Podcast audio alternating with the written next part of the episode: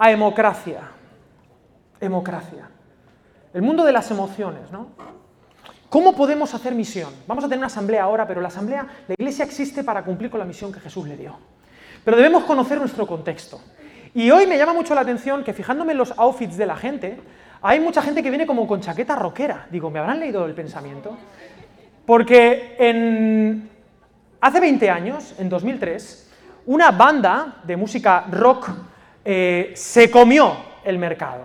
Era la banda sonora de la película Daredevil y era una banda que muchos no saben que es de trasfondo cristiano. De hecho, la cantante y uno de los músicos se conocieron en un campamento cristiano y hicieron temas de inspiración cristiana, pero que la gente entendía cualquier cosa, ¿no? Pero ahí estaban haciendo misión y desde entonces yo, eh, estas canciones de este grupo han formado parte de vez en cuando de mi devocional. Y tiene que ver con las emociones, tiene que ver con, ah, con, conectar con las nuevas generaciones. Y en 2003, este joven de 17 años que tienes aquí delante fue impactado por esta canción y el contenido de esta canción. Y me encantaría compartirlo para comenzar hablando acerca de las emociones y del mundo sin sentido que nos ha tocado vivir. Este grupo número uno en 2003, fue el single más vendido y escuchado de todo el año. A lo mejor alguno lo conoce, es el grupo Evanescence. Y la primera canción con la que se dieron a conocer al mundo es la canción Bring Me to Life. Llévame o tráeme a la vida y quiero que lo disfrutéis conmigo. Pagamos luces y lo escuchamos, por favor. Qué lectura tan, tan atinada de la, de la realidad humana sin Dios y el clamor que surge del sinsentido cuando quitas de la ecuación a Dios, es, lo único que, es, que, te espera es el sinsentido ¿no? y la mentira. Y entonces ese encuentro con, el amor de tu vida, sálvame. ¿no? He vivido una, mentira, llevo esperándote mil, mil años. Y, y aunque esta canción es de 2003, hoy en día sigue siendo el clamor de este sinsentido, por culpa, entre otras cosas, de la hemocracia, de la democracia. Eh, la vida basada en lo que uno siente, no en lo que uno debe. Y que el Señor nos ayude a, a comprender por qué es importante el mensaje de esta mañana. Y me encantaría terminar, cuando termine, con un versículo de lo que, unos versículos que están en Gálatas, que me hablan acerca de lo que, de lo que vamos hacer como iglesia en el futuro? ¿A qué nos tenemos que dedicar? Pero ¿por qué es importante eh, los próximos 20 minutos de tu tiempo? Porque me encantaría, ah, y lo hago hoy, sigo con mi crisis, ¿os acordáis de que estoy en crisis la semana pasada? De la inutilidad del predicador, ¿servirá esto para algo? y me encanta poder compartir y saberme inútil en el sentido de que yo voy a poner lo mejor de mi parte, he orado, Señor, dame mucho cariño, mucho amor para decir esto, dame claridad también, dame, dame compasión, eh, dame humildad, Señor, dame todo, pero no, no, no permitas que deje de decir lo que tengo que decir, porque queridos, estamos en misión, porque tenemos un llamado y un propósito. Y los fariseos de este mundo, Mateo capítulo 23, ah, tienen una, una hipocresía terrible que a veces siento que se ha metido en el Evangelio, en la iglesia local. Coláis el mosquito, pero tragáis el camello. Coláis el mosquito, pero tragáis el camello. Mateo capítulo 23, versículo 24. Y temo que la comunidad que el Señor, mm, pues bueno, nos ha permitido pastorear, no viva bajo la cristocracia sino bajo la gracia. Y cuando digo la comunidad, digo tu vida y la mía, unas vidas que cada una tiene una historia, cada una tiene un bagaje, cada uno es de un padre y de una madre, cada uno tiene sus amigos, tiene sus horarios, tiene sus intereses, tiene sus prioridades. Pero queridos, el llamado del Señor desde hace dos mil años es justamente ese. El meme que cambió el mundo es Jesús est incurios. Jesús es el Señor. Dice Apocalipsis que él, a él le ha sido dado todo dominio, todo kratos, kratia. Y cuando uno entrega su vida al Señor, ya no vive de acuerdo a sus planes, ya no vive de acuerdo a su mente, ya no vive de acuerdo a sus intereses personales, no vive de acuerdo a su trabajo y no vive tampoco de acuerdo a lo que siente, sino vive de acuerdo a quién es su Kratos. su Kratos, su Señor, es Jesús. Y vivimos en una cristocracia. Jesús es el Señor, el Señor de mi vida, para tomar absolutamente todas las decisiones, de tal manera que mi vida ya no está vivida delante de nadie, antes que delante del Señor. Yo le voy a rendir cuentas antes al Señor que a la ley de este país. ¿Tú sabes eso? Que yo vivo antes frente a la ley de mi Señor que frente a la ley de mi país. ¿Sabes eso? ¿O no? Que yo vivo antes frente a mi Señor que frente a las expectativas de mis hijos. ¿Tú sabes eso? Que yo vivo antes frente al Kratos, que es mi Señor Jesús, que frente a lo que a mí me da la gana hacer hoy, o lo que a mí me da la gana estudiar hoy, o lo que a mí me da la gana trabajar hoy. Porque Él es mi Señor. Si Valentia, es decir, cada uno de los que estamos aquí, entendiera eso cabalmente, aunque somos imperfectos, ¿eh? Yo no estoy hablando si Jesús es tu Señor, vas a ser aquí un caramelito en, en dulce, no. Pero cuando uno vive de acuerdo al paradigma de que Jesús es el Señor, uno puede vivir con sentido y con propósito. Porque ese clamor de Vanessens solo te lo puede dar el Señor, no lo que sientes. Al vivir en esta democracia, por eso están las depresiones como están, las ansiedades como están, porque hemos colocado la emoción como el Señor y gobierna nuestras vidas. En pocas palabras, la filosofía Disney, que lo digo siempre, es si lo sientes, es verdad. Hasta incluso cuando hablamos de la identidad de todo tipo. Se cumple así lo que dice, acompáñame a Gálatas, ¿estáis bien? Me he puesto como muy, que con el tiempo, las prisas, tal, esto, ¿estás con la democracia? Venga, vamos rápido. Versículo 24 de Gálatas 5. La gente se deja llevar por las pasiones, por los deseos, por lo que cree que es verdad, por lo que le han dicho que siente que es verdad. Vivimos en un mundo donde la propaganda te dice qué tienes que sentir, qué te tiene que gustar, qué son las vacaciones. Y de verdad, aquí hay gente que quiero un montón. La quiero, a todos nos quiero igual. ¿Vale? Porque no os conozco igual. Pero hay gente que quiero un montón. Un montón. Y a veces tengo ganas de, de agarrarles así del pescuezo, no sé si me entiendes. De cariño. Y, y decirle, pero nano. Uy. A veces me lo quiero decir a mí también. ¿eh? Pero los que son de Cristo, versículo 26, 24, han crucificado la carne con sus pasiones y deseos. Si vivimos por el Espíritu, si Dios nos ha dado vida por el Espíritu, andemos también por el Espíritu.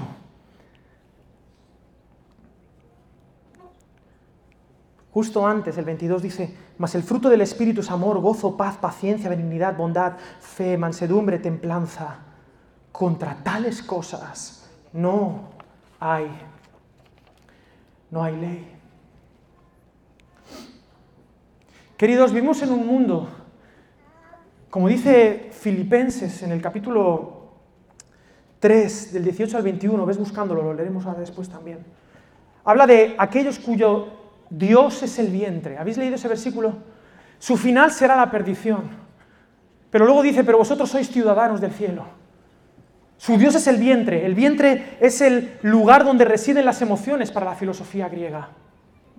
Y queridos, hemos, hemos, vivido una regresión. El progreso que nos han vendido es una regresión al paganismo. Estamos en un neopaganismo griego, donde lo que sientes es verdad. Las emociones hoy son razón suficiente para tomar decisiones. Hoy las emociones se han convertido en razón suficiente para tomar decisiones. La gente antes pensábamos, yo sé que los pensamientos tampoco deben ser la razón última de las decisiones, pero por lo menos René Descartes decía cogito ergo sum, pienso luego existo, pero hoy es siento luego existo. Y los pensamientos, las ideas, todavía por naturaleza están abiertos a ser cuestionados e invitan a la pregunta, al diálogo, ¿por qué piensas esto? Y te puedo convencer, puedo cambiarte las ideas. Por lo tanto, el mundo de las ideas, el mundo de la razón, todavía da lugar al diálogo, a la comprensión mutua, a que tú cambies de parecer. Pero queridos, en la democracia, las emociones, por definición, se dan por sentado. En las emociones no hay diálogo, dan por sentado su razón de ser, están plenamente justificadas. ¿Por qué me tengo que separar de esta persona? Porque siento que ya no la quiero. Punto y final. ¿Por qué tengo que estar con esta persona? Porque siento que la quiero. Punto y final. Y queridos, hoy vengo con mucho amor. Con mucho cariño. ¿Por qué creo que soy mujer? Porque me siento mujer. Ah, punto y final. Querido, no. ¿Por qué tengo esta identidad? Porque siento que me atraen los gatos. Ah, ¿cómo lo sientes? Punto y final. Es que siento que no tengo tiempo para mí. Es que siento que tengo que meterme en esto, trabajar en esto. Entonces, punto y final. No hay lugar para el diálogo, pero ¿sabes qué pasa? Que las emociones, cuando las conviertes en Dios, cuando conviertes un medio, el vientre es un medio para muchas cosas. Pero cuando tú conviertes un medio en un fin, ese fin se convierte en un demonio que te controla.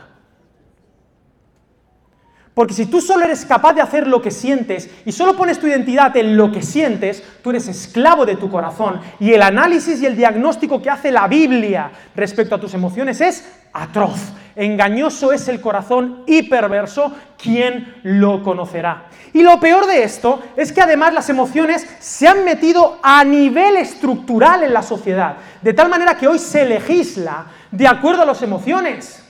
Hoy en día tenemos elecciones ahora en mayo, lo sabéis, ¿no? Municipales y no sé qué.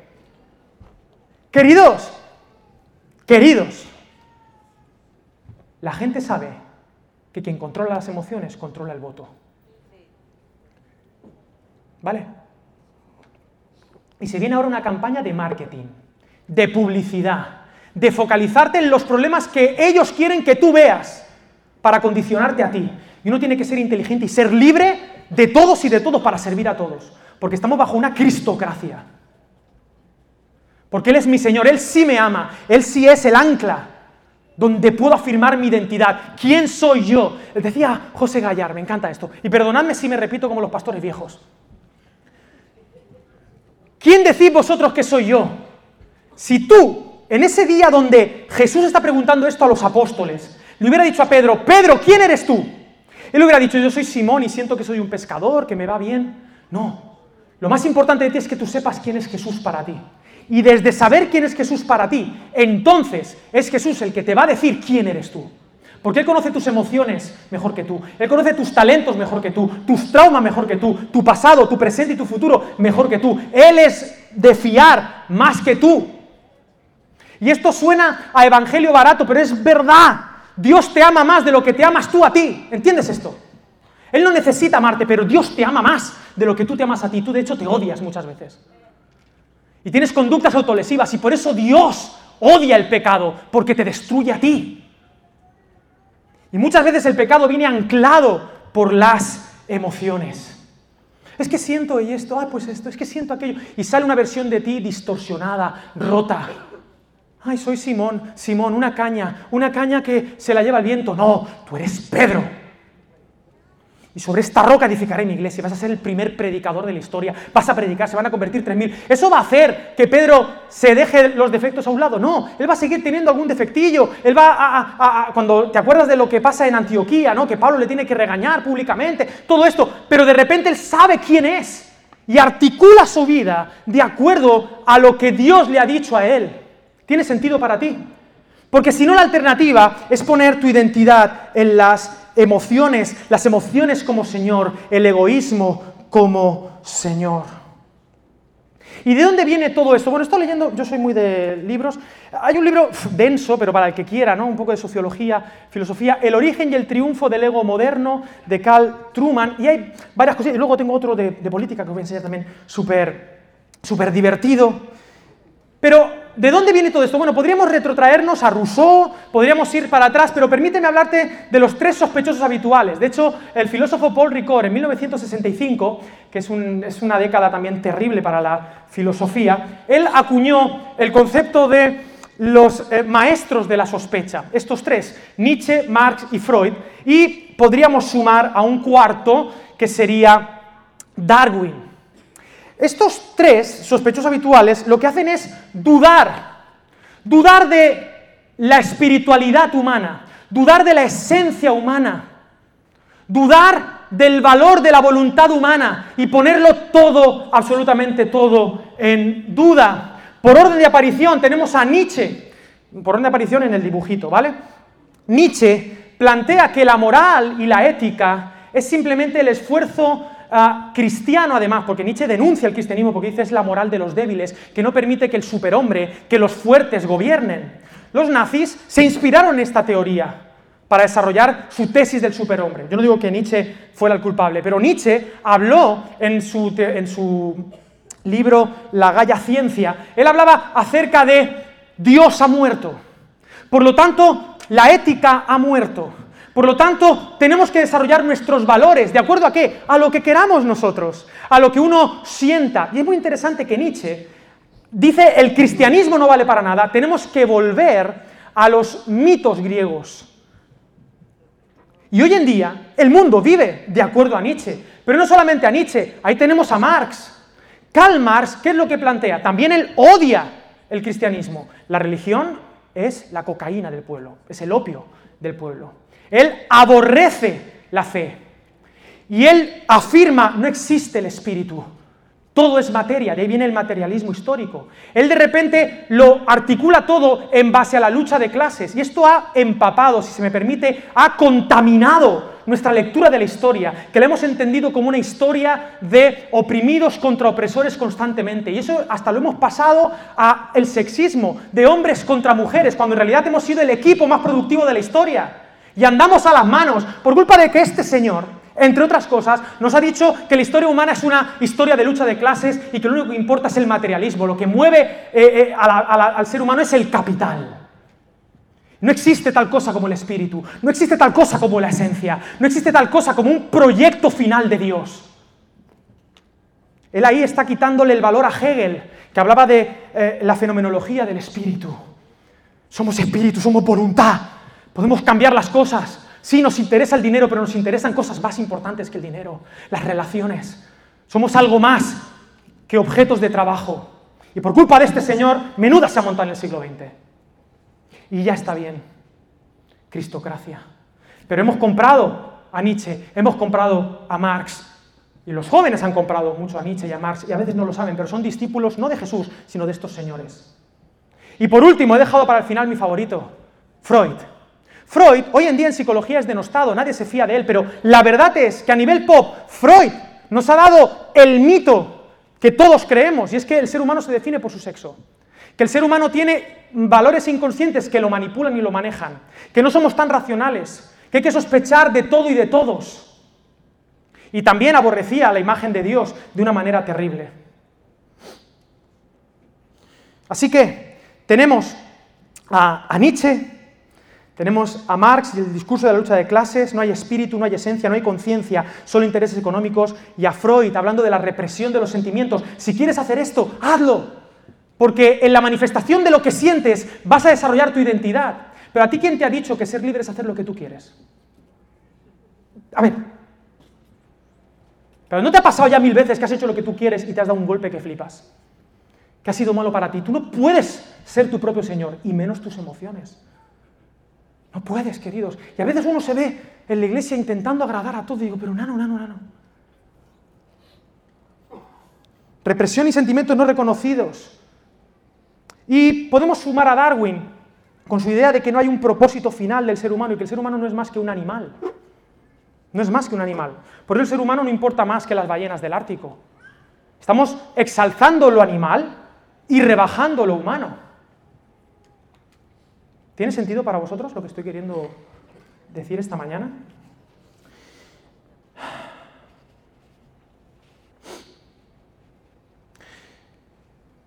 Es muy interesante que en el mundo de la democracia, como lo que importan son las emociones, hemos cambiado la ética por la estética. Ponme la frase esa porque quiero que la tengan clarita. Hoy en día la ética es estética. ¿La ética qué es? ¿Cómo debes actuar? ¿Qué es la estética? Lo bonito, la belleza, ¿me hago entender? Y es importante, todo comunica, somos una comunidad de bondad, de belleza y de verdad. Pero ahora la verdad, como estamos en la posverdad, se ha quedado de lado. Hoy en día, toda ética es estética, y te lo voy a demostrar con un ejemplo que nos dijo Nietzsche. Ponme la mariposa. ¿A cuál matas?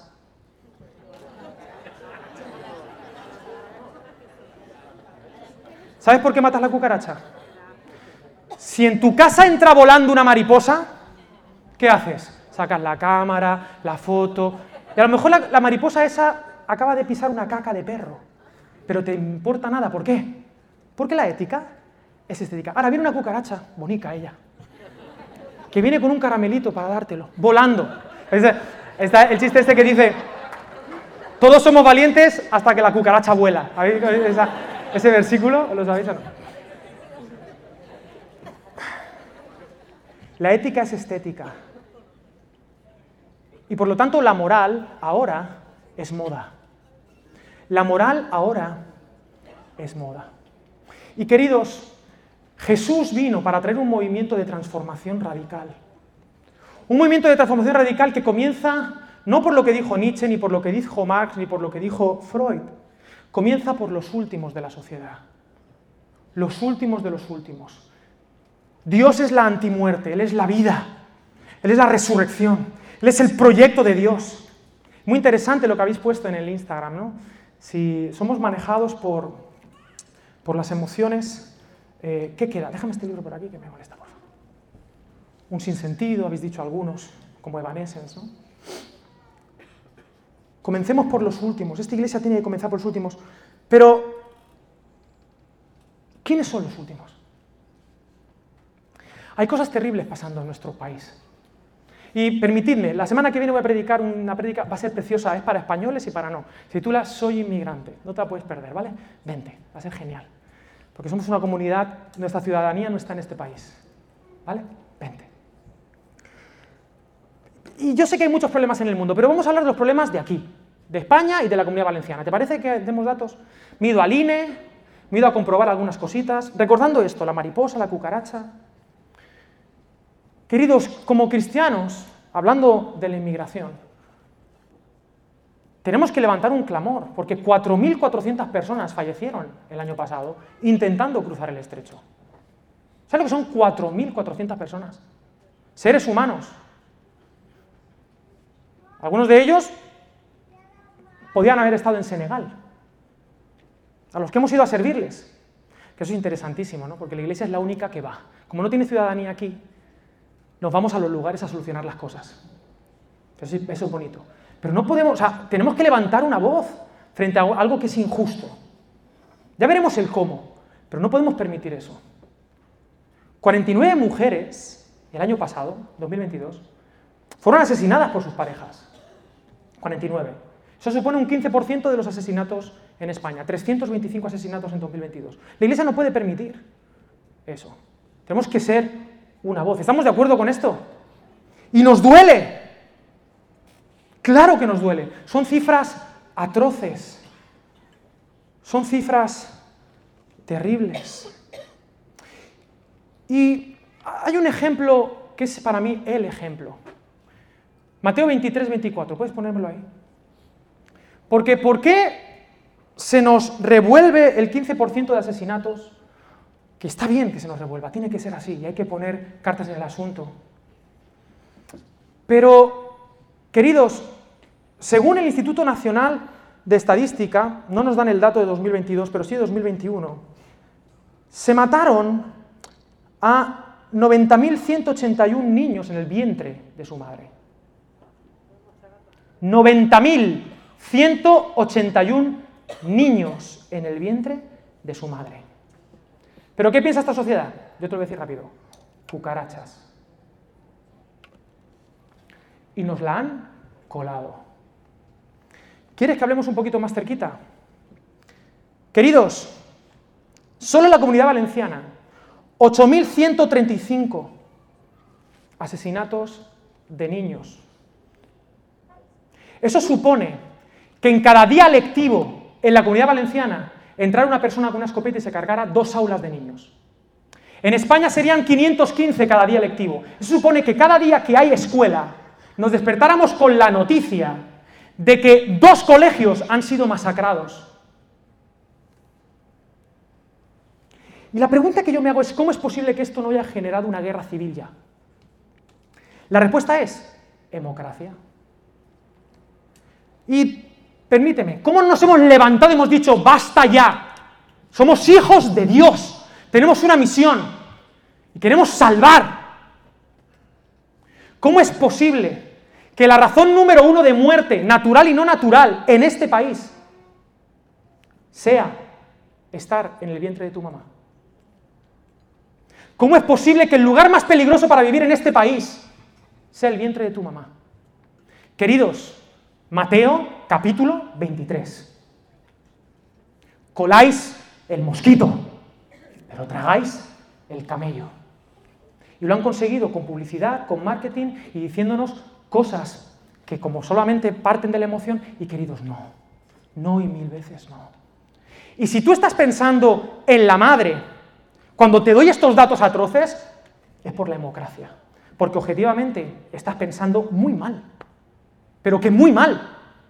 Porque cada vida es importante, pero los números también son importantes. Y aquí es, o sea, es arrasador el número. ¿Cómo es posible, querida iglesia, que no nos levantemos y digamos, ya está? Pero permíteme, no voy a ponerme aquí en plan, y queridos, esta es mi línea roja, ¿eh? entre otras. Tengo varias líneas rojas. Pero yo no puedo asociarme con gente. No puedo. No puedo. Que crea que eso está bien. No puedo. Ni puedo votarlo, por supuesto. Ni puedo. Es que no puedo. Yo, Alex, José Alejandro San Pedro Ángel. Porque yo estoy en una cristocracia. Y si por omisión lo estoy permitiendo, o porque encima le estoy dando el poder, no, queridos. Somos una contracultura cristiana. Y aquí cada vida importa. Y si, paréntesis, si tú has cometido algún error, hay misericordia y gracia para ti, por supuesto. Hay gracia para todos. Aquí o cabemos todos o no cabe ninguno.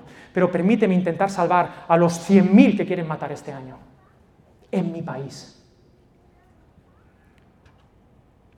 Y no, no estoy hablando del aborto. Esto es un ejemplo. Pero fíjate, si es tan importante, ¿Cómo es posible que tú en tus redes sociales, querido joven que estás aquí, cuando hay una noticia de ah, algo que tiene que ver con algo que está de moda, ¡pum! enseguida lo publicas? Pero yo soy de menos a jóvenes llenos del Espíritu Santo que digan, hey, esta atrocidad también hay que denunciarla. Te mueven, emotion. Te mueven las emociones, querido. Y este es un ejemplo claro. Y te quiero dar 30 segundos para que pienses argumentos de por qué no tengo razón.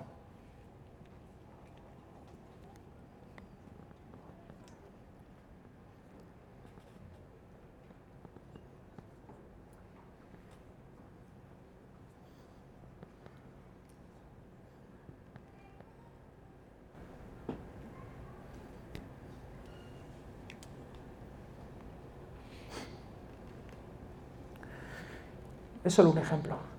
Pero vivimos en la idolatría de los sentimientos. Su Dios es el vientre. Si Jesús es tu Señor, te puedes equivocar, pero no puedes aplaudir la muerte. La cultura de la muerte que la democracia ha traído a este país.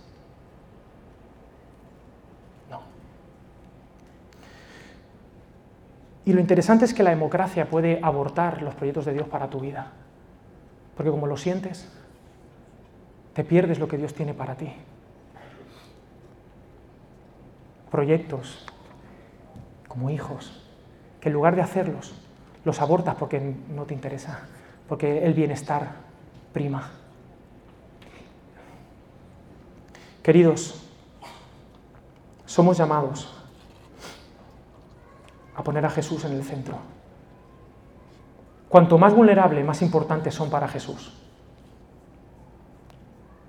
¿Estamos de acuerdo con eso? ¿Qué es más vulnerable que alguien que no ha nacido todavía?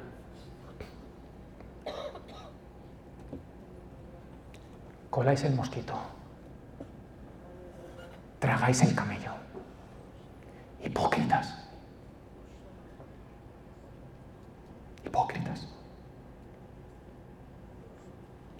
Eres hipócrita.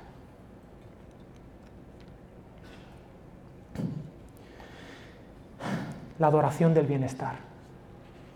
Ay, es que hoy es el, día, es el único día que tengo para mí y para mis hijos. ¿No? Hablábamos de esto, ¿no, José? Gallardo ayer. Es el único día que tengo para morir. ¿Y qué mejor que poner en misión a tus hijos? Ay, es que, es que no tengo tiempo para mí, es que si no, no conozco el mundo. Pero tú sabes que cuando vivas eternamente vas a conocer mundos. No vivamos de acuerdo a lo que sentimos. Una persona sabia no pierde el tiempo queriendo satisfacer sus sentimientos. Tampoco te pido que los resistas, sino que no los aceptes, que no les prestes atención, que no te enfoques en ellos, que creas lo que Jesús dijo, conoceréis la verdad y la verdad os hará libres. Y estoy terminando. No soy lo que siento, soy aprendiz de Jesús. Y lo que Él me diga, eso haré. Y eso diré. Lo malo es que los sentimientos se propagan. La democracia es contagiosa, el miedo, el entusiasmo, las raíces de amargura, las malas conversaciones corrompen las buenas costumbres. Pero preferimos sentir porque por lo menos nos sentimos vivos. Nos gusta ser llevados por lo que sentimos. Nos gustan que nos den la, moral de hoy, que nos indignemos, que me indigne esta. A ver, ¿cuál es la indignación de esta semana? ¿Por qué? Porque así somos los buenos. Pero no, queridos, no hay bueno ni uno. Ni uno hay bueno. Y hay dos maneras de querer huir de Dios. Siendo muy malo, que no te la recomiendo, o siendo muy bueno, o creyendo que eres muy bueno. Qué terrible, qué atroz. Queridos, Dios nos plantea un mundo de fe, de esperanza y amor, de voluntad disciplinada. Dice Gálatas, mas el fruto del Espíritu es amor, gozo, paz, paciencia, benignidad, bondad, fe, mansedumbre, templanza. Contra tales cosas no hay ley. Pero los que son de Cristo han crucificado la carne con sus pasiones y deseos. Si vivimos por el Espíritu, andemos también por el Espíritu. No nos hagamos vanagloriosos, irritándonos unos a otros, envidiándonos unos a otros. Cuando uno se deja llevar por lo que siente, este es el fruto. La envidia, la irritación, esta gente que le molesta todo. Che, no, estate tranquilo.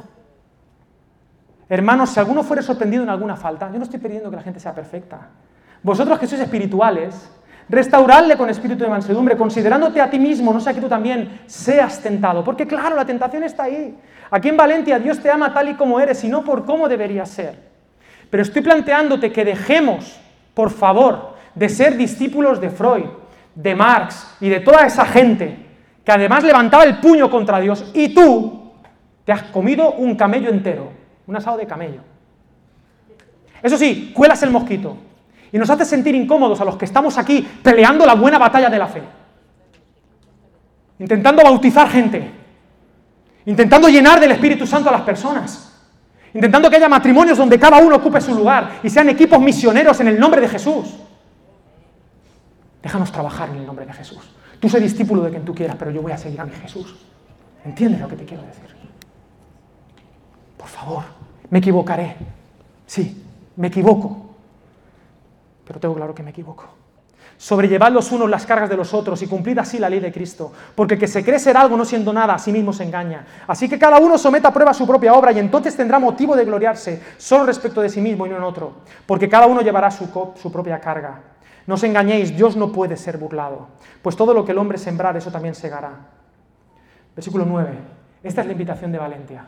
¡Ey! Escucha, Valencia. No nos cansemos, pues, de hacer el bien porque a su tiempo segaremos si no desmayamos. Así que, según tengamos oportunidad, hagamos bien a todos y mayormente a los de la familia de la fe. Si hacemos eso, vamos a ser una luz, un faro en esta ciudad. Y vamos a traer vida en el nombre de Jesús a las personas. ¿Tiene sentido para ti lo que estoy queriendo decir? Y no quiero llevarte a engaño, querido. Somos una iglesia bíblica. Somos una iglesia fundamentada en la palabra de Dios, en una cristocracia, que hoy en día nos han dicho que eso no suena bien, que es mejor la hemocracia, que la libertad es hacer lo que a ti te da la gana y estar con quien te dé la gana y hacer lo que tú consideras que está bien porque lo sientes. Aquí no, aquí tenemos un Señor que se llama Jesús de Nazaret y le seguimos a Él.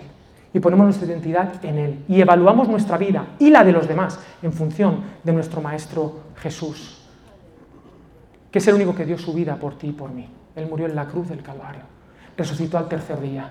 Nuestra fe está fundamentada en la historia. Dios ha muerto, dijo Nietzsche. Sí, Nietzsche ha muerto.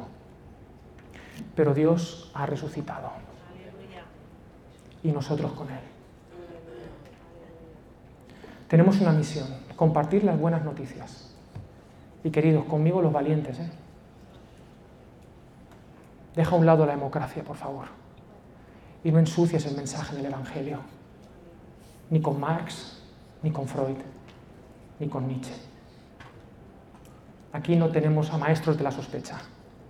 Seguimos al maestro, que es luz, que es vida, que es camino, que es verdad que todos los jóvenes que están aquí estudien carreras en el nombre de Jesús, pero que tengan claro que su Maestro es Jesús.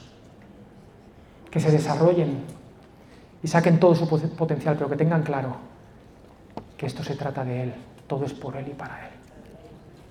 Porque si no, viviremos vidas colando el mosquito y tragando el camello. ¿Oramos? Señor Jesús, gracias, porque tu palabra alumbra al sencillo. Porque Padre, tú viniste a esta tierra no para que nos reuniéramos los domingos, sino para cambiar el mundo, para traer vida en un mundo gobernado por la muerte, para traer salvación en un mundo gobernado por el sinsentido, para traer propósito en un mundo gobernado por la insensatez, para traer luz en medio de nuestras oscuridades, como el clamor de esa canción, sálvame Señor, sálvame de mí y de mis emociones, que nunca son seguras. Señor, exorciza lo que siento en tu nombre. Solo en ti puedo ser libre y liberar a otros. Señor, yo te pido por esta comunidad, que sea una comunidad llena de compasión por los últimos, empezando por los últimos y de allí para acá, trayendo justicia, misericordia, paz, salvación, amor, eternidad a cada vida, a cada persona. Señor, que seamos tus discípulos, sí, con errores y con defectos, pero viviendo en tu nombre, Señor, siguiéndote, yendo a Galilea contigo, Señor, yendo a Galilea. Señor, y que transformemos nuestra ciudad, que transformemos nuestra comunidad y nuestro país. Señor, que los jóvenes de aquí se levanten pensando en cómo ser sal y cómo ser luz en este contexto. Que tengamos claro que somos sobre todo discípulos tuyos, Señor, y que no permitamos las atrocidades que la democracia está permitiendo. Ayúdanos, Señor, a tener una perspectiva eterna de nuestro presente, de nuestra familia, de nuestros hijos, de nuestros bienes materiales, de nuestro tiempo. Ayúdanos, Señor, a vivir con propósito y con sentido, a estar en misión en tu nombre, Señor. Y gracias por ser tú el que dio su vida por nosotros y resucitó, porque nos das un ancla segura por la cual vivir. Ayúdanos, Señor. Ayúdanos. En el nombre de Jesús. Amén y amén. Querido, me he alargado, pero que el Señor os bendiga mucho. Dale vueltas, pelea, ey, ey, ey, peleate. Peleate, amén. Peleate con la Biblia.